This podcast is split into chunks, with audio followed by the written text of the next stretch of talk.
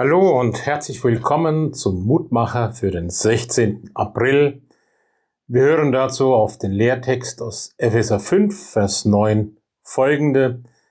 Die Frucht des Lichts ist lauter Güte und Gerechtigkeit und Wahrheit. Prüft, was dem Herrn wohlgefällig ist und habt nicht Gemeinschaft mit den unfruchtbaren Werken der Finsternis, deckt sie vielmehr auf. Ein herausforderndes Wort. Auf der einen Seite die Frucht des Lichtes, auf der anderen Seite das Prüfen, wo es Dunkles und Unfruchtbares in uns und unter uns ist und was aufzudecken ist. Aber die Basis ist eben die Aufforderung, als Kinder des Lichts zu leben. Jesus hat einmal gesagt, ihr seid das Licht der Welt. Nicht ihr könnt es sein oder ihr werdet es irgendwann sein, sondern ihr seid es aus der Beziehung durch Christus heraus. Und ich denke, das ist eine großartige Ermutigung für uns auch in dieser Zeit der Pandemie mit vielen Fragen und Sorgen, Ängsten und Bedrückungen neu zu begreifen, dass durch den Glauben ein Licht in unser Leben gelegt ist.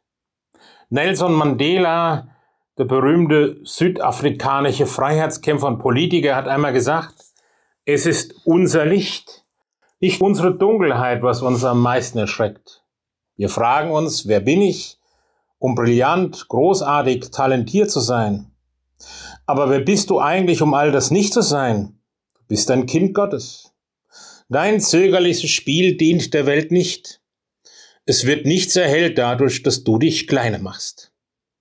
Wir wurden geboren, um den Glanz Gottes, der in uns ist, offenkundig zu machen. Erst nicht nur in Einzelnen, sondern in jeden von uns.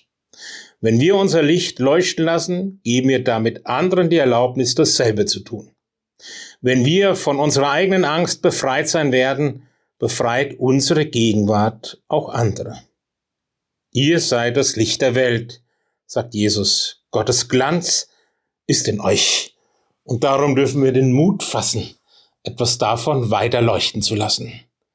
Lieber Herr Jesus Christus, Mach das möglich, dass ich das jeden Tag neu für mich erkennen und wahrnehmen kann, dass dein Licht in meinem Leben leuchtet und dass von mir Licht in diese Welt hinausgeht durch dich und in deinem Namen. Amen. Einen gesegneten Tag. Ihr Roland Friedrich, Pfarrer.